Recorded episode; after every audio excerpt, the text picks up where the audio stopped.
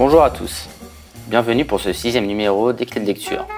Aujourd'hui, nous continuons l'étude de critique du libéralisme libertaire de Michel Clouscar et plus particulièrement le chapitre 2 de la première partie intitulé La philosophie de la conscience, Rousseau, Kant, le néo-kantisme. Au cours des deux derniers numéros, nous avons vu que Critique du libéralisme libertaire est le troisième volet du triptyque du libéralisme.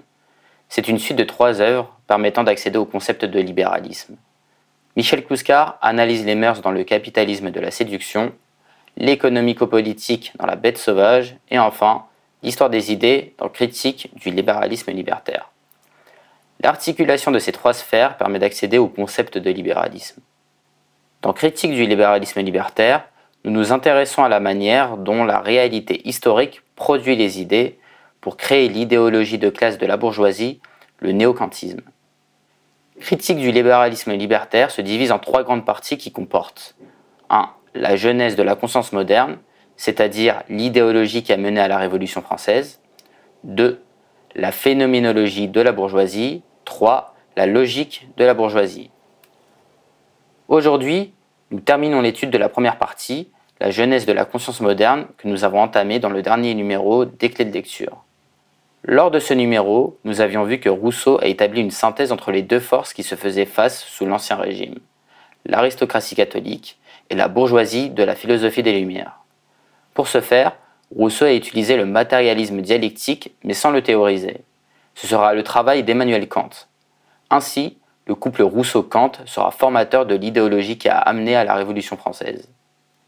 Mais la Révolution étant passée, ce n'est pas le peuple qui a triomphé, mais une nouvelle élite qui a pris le pouvoir, la bourgeoisie.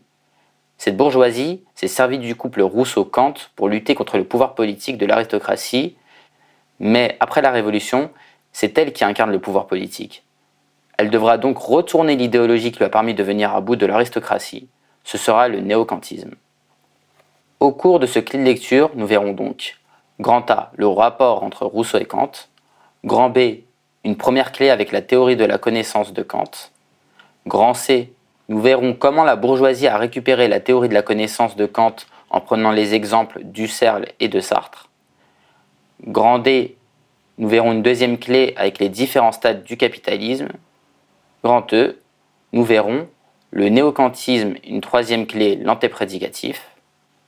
Enfin, nous ferons un retour sur ce quai de lecture et sur l'ensemble de cette partie.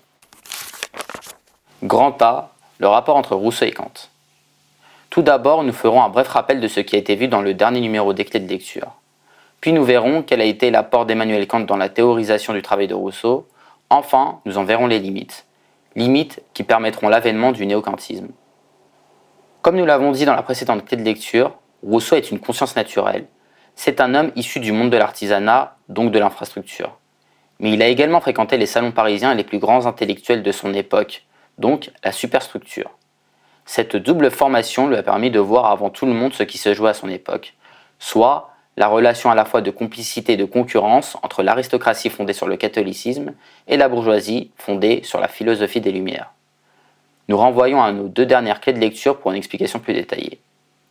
Ainsi, Rousseau a vu de façon pratique la dynamique historique de son époque et en a produit une synthèse regroupant les concepts d'être suprême, de volonté générale et de psyché.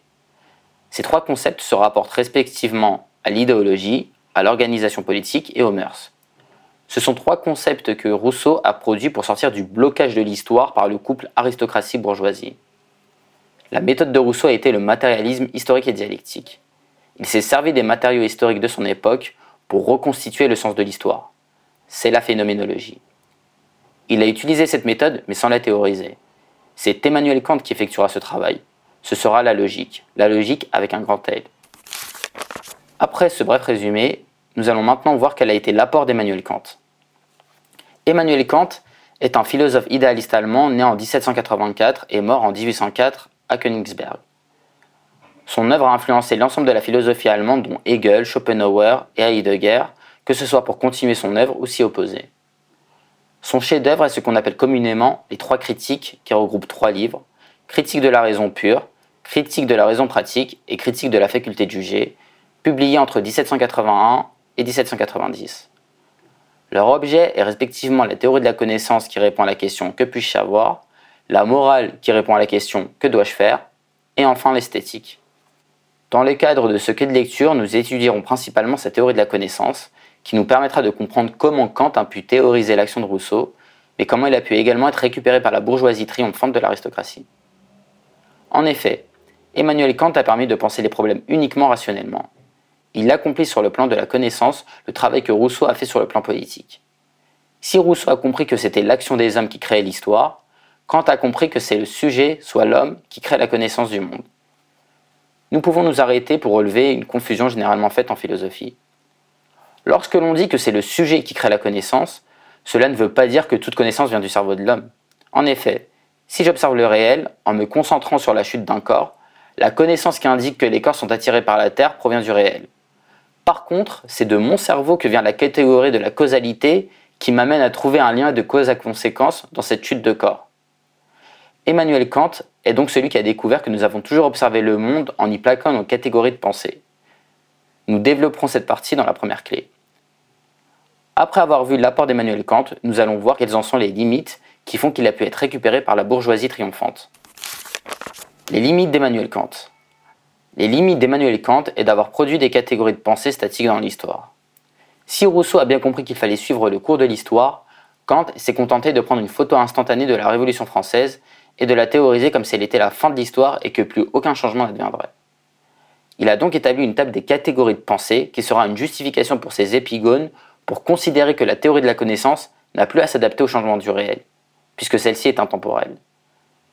Ce point pouvant être obscur est central pour comprendre ce qu'est le néocantisme. Pour l'expliciter, nous allons développer la théorie de la connaissance d'Emmanuel Kant dans notre première clé. Première clé, Kant, la théorie de la connaissance. Emmanuel Kant arrive à un moment historique où l'opposition concernant la théorie de la connaissance se fait entre les empiristes comme David Hume, qui considèrent que la source de toute connaissance est l'expérience, le réel, et les dogmatiques, qui considèrent que la source de toute connaissance provient d'idées innées, comme chez Descartes. Nous pouvons faire une remarque concernant David Hume, qui est un philosophe écossais né en 1711 et mort en 1776. Si Emmanuel Kant a commencé dans la période dogmatique, il a vite été chamboulé par la philosophie de David Hume. Ce chamboulement a entraîné un mutisme de 11 ans de sa part. En effet, pour Hume, toute connaissance vient de l'expérience et la connaissance que les hommes pensent avoir est une illusion. L'homme n'est qu'un réceptacle des données provenant de l'extérieur. C'est à partir des remarques de Hume qu'il va corriger sa position dogmatique pure et créer son système. On peut rajouter, à titre d'anecdote, qu'Otto Weininger, l'auteur de Sexe et Caractère, considérait la philosophie britannique comme inexistante et que son seul mérite était simplement d'avoir pu, à travers Hume, aider Kant à concevoir son système. Nous pouvons maintenant expliciter ce qu'est la théorie de la connaissance de Kant, que l'on appelle la tripartition de la connaissance. Elle est composée de la sensibilité, de l'entendement et de la raison. La grande idée d'Emmanuel Kant est d'avoir posé le problème de la connaissance à l'intérieur du sujet. On ne se demande plus si la connaissance vient de Dieu ou de l'expérience, on se demande ce que le sujet met de lui-même dans le réel. Ainsi, Emmanuel Kant en est venu à faire une distinction entre le phénomène et le noumen. Quand un sujet est en face du réel, son seul moyen de le percevoir est les cinq sens. La sensibilité est donc le premier filtre que le sujet a face au réel. Kant admet donc que ce filtre est bien une limite de la connaissance du réel. On doit donc distinguer entre le phénomène, l'ensemble des informations qui parviennent à mes sens, et le noumen, le réel en lui-même, qui est inatteignable par mes sens. Cette distinction sera un des grands points de désaccord de Hegel et par extension de Marx avec Kant. En effet, selon Hegel, le trait de génie de Kant est d'avoir compris que le noumen devait être atteint par le phénomène. Mais sa limite est de penser que l'on ne peut pas avoir de connaissance sur le noumen. Ce qui est déjà une connaissance sur le noumen, relève Hegel. Nous pouvons faire un point de vocabulaire qui expliciteront ces notions. Hegel appelle le phénomène la chose pour soi, c'est-à-dire la chose telle que nous la percevons. Il appelle le noumen la chose en soi, c'est-à-dire la chose telle qu'elle est réellement. Après être passé par la sensibilité, les données récoltées atteignent l'entendement. On peut dire que l'entendement est la capacité d'abstraction. C'est la capacité qui permet de ranger toutes les données du réel dans des concepts. Par exemple, lorsque mes sens voient une chose avec des poils et quatre pattes, c'est l'entendement qui sera capable de ranger cette donnée sous le concept de chien. Nous avons précédemment dit que le sujet plaquait ses catégories de pensée sur le monde. Celles-ci proviennent de l'entendement. Nous pouvons citer par exemple les catégories de nécessité et de contingence, ou de possibilité et d'impossibilité, ou de cause et effet. Nous rappelons que ceci signifie que lorsque nous percevons le monde avec ces catégories, nous ne pouvons pas en conclure que le monde fonctionne avec ces catégories. C'est comme un daltonien qui ne percevrait que deux couleurs et en conclurait que le monde n'est fait que de deux couleurs. L'ensemble des catégories de l'entendement que Kant a déterminées sont disponibles et trouvables très facilement sur Internet pour ceux qui voudraient approfondir. Enfin, dans sa tripartition de la connaissance, après la sensibilité et l'entendement, Kant passe à la raison. La consonance kantienne de la raison est plus morale et concerne les actions à réaliser. Nous ne la développerons donc pas ici. Il faut retenir deux choses de cette clé. 1. Le grand apport de Kant est d'avoir introduit le problème de la connaissance dans le sujet. 2.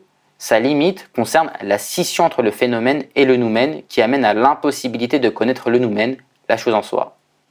Nous rajouterons que dans cette brèche de l'inconnaissabilité du noumen s'infiltreront les penseurs anti-historiques donc anti-marxistes, qui prétendront que le noumen n'est pas soumis au changement de l'histoire.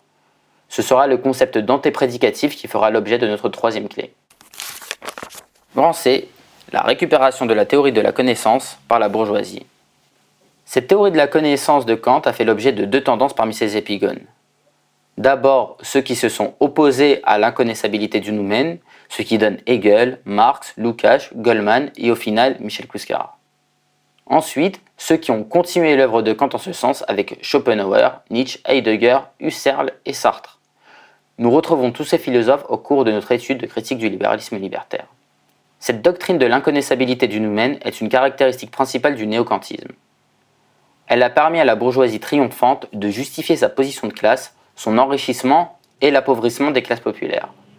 En effet, dès lors que l'on dit que le réel en lui-même n'est pas connaissable, les philosophes complices concernant ou non des instances dirigeantes, sont capables de produire une doctrine permettant de dire que le réel est connaissable.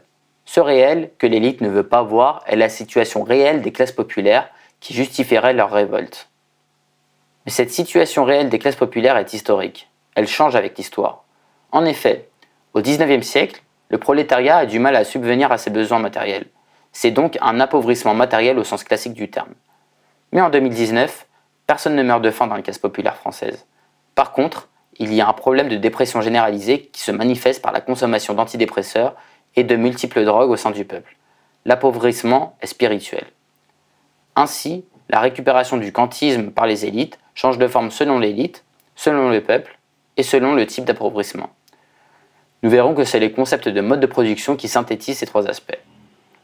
Le concept de mode de production a déjà fait l'objet d'une clé dans le deuxième numéro des clés de lecture.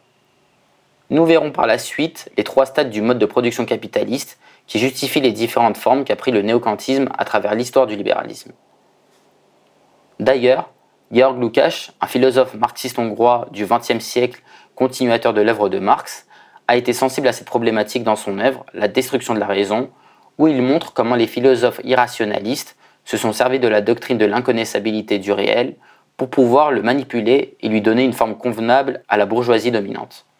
Ainsi, dans Critique du libéralisme libertaire, Michel Kouskar cite Edmond Husserl, un philosophe prussien né en 1859 et mort en 1938, et Jean-Paul Sartre, un philosophe français né en 1905 et mort en 1980, comme représentant de cette tendance. Tout d'abord, Sartre saisira les catégories de la connaissance kantienne comme un instantané. Alors qu'il aurait fallu continuer son travail de formalisation du réel, de théorisation du réel, en suivant les tendances de l'histoire, il a décidé de s'arrêter au moment kantien, ce qui lui permettra, comme dit précédemment, de plaquer sur le réel la vision de la bourgeoisie. Sartre le résume très bien dans sa citation célèbre Le monde est ma représentation. Il faut comprendre, le monde doit se limiter à la représentation que la bourgeoisie en a. Quant à Husserl, il effectuera ce travail sur un autre plan. Son rôle sera de faire un montage conceptuel subtil à partir des acquis de la phénoménologie pour scinder formalisme et empirisme. Si la dialectique prétend que la connaissance est la résultante du rapport entre le sujet et l'objet, entre l'homme qui observe le monde et le monde lui-même, Husserl cassera cet échange pour revenir aux distinctions classiques fondées par Kant. Ainsi, Husserl en remettra une couche, et tout comme Sartre, justifiera la vision que la bourgeoisie a du monde qui correspond à sa vision de classe. Pour synthétiser, nous avons donc l'opposition de l'ancien régime qui s'est terminée par une victoire de la bourgeoisie, Cette bourgeoisie a utilisé les armes conceptuelles et une théorie de la connaissance révolutionnaire pour arriver à ses fins, mais elle représente le nouveau pouvoir en place qui veut garder la position qu'elle a acquise par un procédé révolutionnaire. Pour réussir ce tour de passe-passe, elle s'engouffrera dans une faiblesse de la pensée kantienne, le noumen, l'inconnaissable, qui est aussi l'intemporel, donc non sujet au changement historique. Nous pouvons maintenant passer à notre deuxième clé, qui concerne les différents stades du mode de production capitaliste. Ces différents stades nous aideront à comprendre les différentes formes que le néo-kantisme a pris à travers l'histoire. Nous rappelons que le capitalisme est un mode de production basé sur la propriété privée des moyens de production et le salariat. Mais le capitalisme est un processus. Il passe donc par des phases différentes durant son développement, comme un homme est homme, mais est d'abord un enfant, puis un adolescent et enfin un adulte. Après le mode de production féodal, mode de production de l'Ancien Régime, intervient le mode de production capitaliste. Nous parlerons dans cette clé du capitalisme concurrentiel libéral, soit le CCL, du capitalisme des monopoles, soit le CM, et le capitalisme monopoliste d'État, soit le CME. Le CCL se met en place dès le lendemain de la Révolution française. Les moyens de production sont privés et les entreprises sont de taille moyenne. Par la loi de la concurrence, des entreprises plus performantes absorberont leurs concurrents, ce qui nous fera passer au capitalisme des monopoles, CM. Ce processus nous amène jusqu'à la Seconde Guerre mondiale. Après la libération, les moyens de production seront contrôlés par la contraction de l'État et des monopoles, c'est le CME. Nous pouvons maintenant développer le capitalisme des monopoles ou impérialisme. Nous pouvons prendre la définition de l'impérialisme que Lucien Goldman a utilisé dans son livre Recherche dialectique. Selon lui, l'impérialisme est caractérisé par la substitution à l'économie libérale d'une économie contrôlée par des trusts et des monopolistes, notamment l'apparition de cette fusion intime entre le capital industriel et le capital bancaire qu'est le capital financier. En effet, afin de garantir son taux de profit, la bourgeoisie déverse toute sa surproduction dans les pays colonisés et récupère les matières premières. Ainsi, les prix ne baissent pas et le taux de profit se stabilise. Ceci permet de ne pas appauvrir la classe ouvrière au point de créer une révolution. Mais les innovations technologiques ne s'arrêtent pas et les crises de surproduction menacent toujours le capitalisme. Si les colonies lui ont permis de respirer un temps, le capitalisme doit trouver une autre solution pour écouler sa surproduction. C'est là qu'arrive la société de consommation, soit le déversement de la surproduction dans le prolétariat. La société de consommation ou capitalisme monopoliste d'État. Après s'être servi du prolétariat d'origine agricole habitué à une vie dure et à l'économie de subsistance pour la production, le capitalisme change son fusil d'épaule. Le prolétariat doit produire, mais il devra dorénavant aussi consommer. Si Karl Marx est le penseur qui a le mieux décrit le processus de production, c'est Michel Kluskar qui décrira le mieux le processus de consommation et son articulation avec le processus de production. C'est à partir d'un ouvrage de 1974, Néofascisme et idéologie du désir, que Michel Kluskar décrira toutes les implications de la société de consommation en construction et tranchera avec les intellectuels de son époque. En effet, jusqu'au capitalisme des monopoles, l'idéologie dominante devait promouvoir une morale rigide et stricte afin que les détenteurs du capital utilisent leurs gains pour réinvestir dans l'appareil productif et que les prolétaires se contentent du strict nécessaire. Ceci donnait une bourgeoisie très religieuse et promouvant la mesure. Mais dès qu'il faudra consommer le surplus de production, la morale rigide qui était nécessaire deviendra un frein. Il faut rééduquer toute la population à la consommation sans fin, à la non-mesure. C'est ainsi que durant tout le XXe siècle, la psychologie des foules, ou psychologie sociale, ou relations humaines, ou ingénierie sociale, se développera pour trouver des méthodes pour obliger la population à consommer tout ce qu'on leur vendra. Les intellectuels contemporains de Michel Kouskar n'ont pas été en mesure de percevoir ce changement et les raisons de ce changement aussi profondément que lui. C'est ainsi qu'il théorisera le libéralisme libertaire. Nous avons donc développé les différents stades du capitalisme. Ces différents stades du capitalisme expliquent pourquoi l'idéologie de la bourgeoisie doit évoluer. En effet, la bourgeoisie change, le peuple change, mais la domination doit rester. Le cœur idéologique de cette domination est le néocantisme et les différents modes de production expliquent pourquoi il doit prendre tant de formes différentes. Dans le reste de notre étude de critique du libéralisme libertaire, nous suivrons ces différents modes de production et la forme que le néocantisme y a prise. Nous pouvons maintenant revenir sur le concept de néocantisme éclairé par nos derniers développements. Grand E, le néocantisme et une troisième clé, l'antéprédicatif. Le néocantisme est un concept clouscardien. Critique du libéralisme libertaire est un livre qui prétend développer toutes les acceptions du néocantisme, qui est l'idéologie du libéralisme libertaire. Nous avons déjà dit qu'un des axes principaux du néocantisme est l'inconnaissabilité du noumen, de la chose en soi, du réel. Nous allons maintenant nous intéresser à un corollaire de cette inconnaissabilité du réel que Kluskar nomme l'antéprédicatif. L'un des concepts rattachés au néocantisme et qui se retrouve dans plusieurs écoles de pensée telles que le structuralisme est l'antéprédicatif. Le terme prédicat est d'origine linguistique. C'est une partie de la phrase. Dans une phrase, avec le sujet et le verbe être, on ajoute un prédicat. Par exemple, la phrase le chien est grand. Ici, chien est le sujet, est est la copule et grand est le prédicat. La substance est un terme philosophique qui désigne le sujet qui persiste en dessous du prédicat. C'est ce qui est permanent. Le chien peut être grand ou petit, mais il reste toujours un chien. D'ailleurs, en latin, le mot substance vient du latin substare qui signifie être en dessous. Philosophiquement, deux écoles s'affrontent. Les idéalistes qui vont considérer que le sujet prime sur le prédicat et que tout le reste n'est qu'attribué et mode, et les matérialistes qui vont considérer que ce qui importe c'est le prédicat car l'homme se définit par l'action du monde sur lui. Une autre manière de l'expliquer est une image prise à la psychologie. Des psychologues présentent l'être humain comme un oignon qui aurait un cœur, soit une âme, sa vérité profonde, des désirs profonds, etc. et des couches dues à la société et à son rapport au monde qui recouvre ce cœur, tout comme un oignon. Le sujet serait le cœur et les prédicats les couches. Un matérialiste va considérer cette image comme fausse car pour lui, l'humain n'est composé que de couches. Il n'y a pas d'âme profonde. Donc, lorsque Kluskar parle de l'antéprédicatif, c'est un concept péjoratif qui désigne l'ensemble des courants de pensée qui considèrent que ce cœur d'oignon, cette âme humaine, existe. Car si cette âme existe, c'est qu'il existe une catégorie qui transcende l'histoire, qui n'est pas sujet au changement de l'histoire. Nous rappelons que ce concept est un des modes d'expression du néocantisme qui est la racine de l'idéologie libérale libertaire. Dans cette partie de notre étude, nous nous contentons d'exposer ces grands principes et comment ils se sont formés à partir de la philosophie de Kant. Dans la suite de notre étude, nous continuerons à suivre le procédé par lequel la réalité historique produit les idées et nous retrouverons les différentes formes que le néocantisme et par extension l'antéprédicatif ont pris à travers l'histoire, notamment à travers les philosophies d'Heidegger, Husserl, de Sartre, de Deleuze, de Lacan ou de Bourdieu.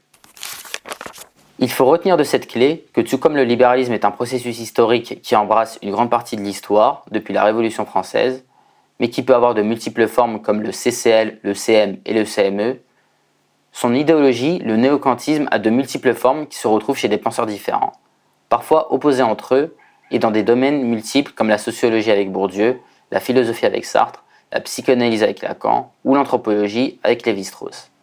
Nous développerons ces différentes acceptions au cours de la suite de l'étude de critique du libéralisme libertaire. Nous pouvons terminer cette clé par la définition que Kluskar lui-même donne du néocantisme.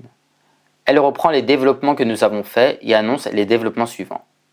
Le néocantisme est, début de citation, dichotomie du noumen et du phénomène, du pour soi et de l'en soi, de la liberté individuelle et de l'institution sociale.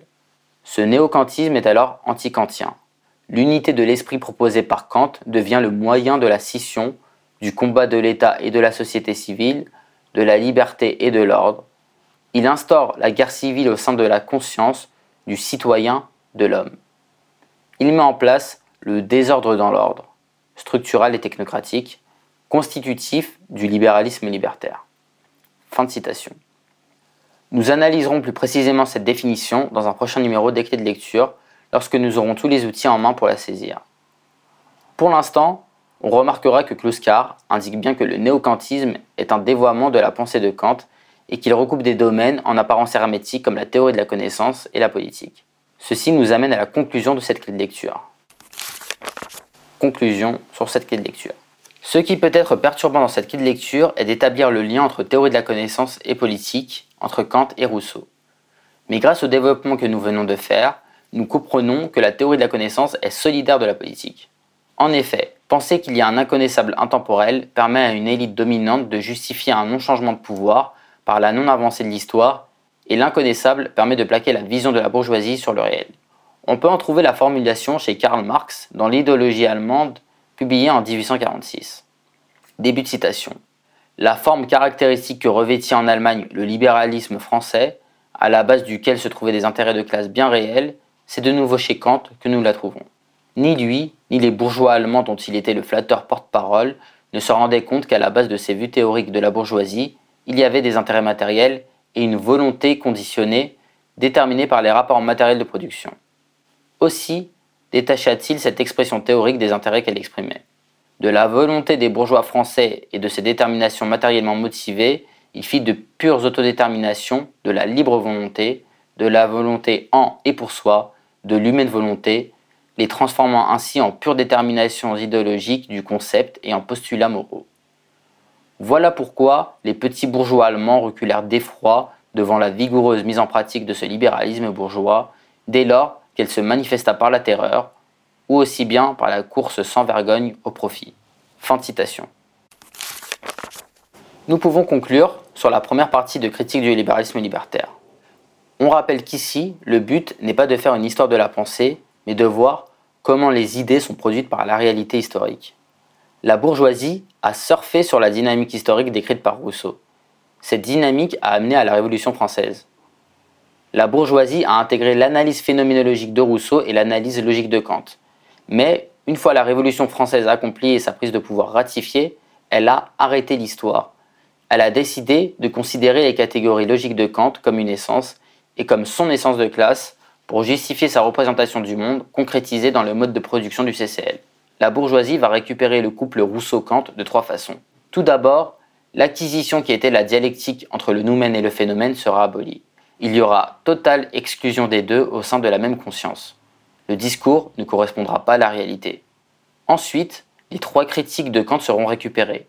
Leur portée sera réduite comme justification de classe de la bourgeoisie. On aura la morale réduite au moralisme bourgeois, l'universalité scientifique réduite à la réussite technicienne, et enfin, le jugement sera réduit au goût qui, en fin de parcours, deviendra le goût de l'objet libidinal, ludique, marginal, pure signifiant de classe et consommation parasitaire. Enfin, la liberté sera réduite à la liberté d'entreprendre. Cette première partie nous a permis de comprendre comment la conscience moderne s'est formée dans le passage entre l'ancien régime et le CCL. Armés de ce savoir, nous pourrons dans notre prochaine clé de lecture établir la phénoménologie de la bourgeoisie. Merci à vous.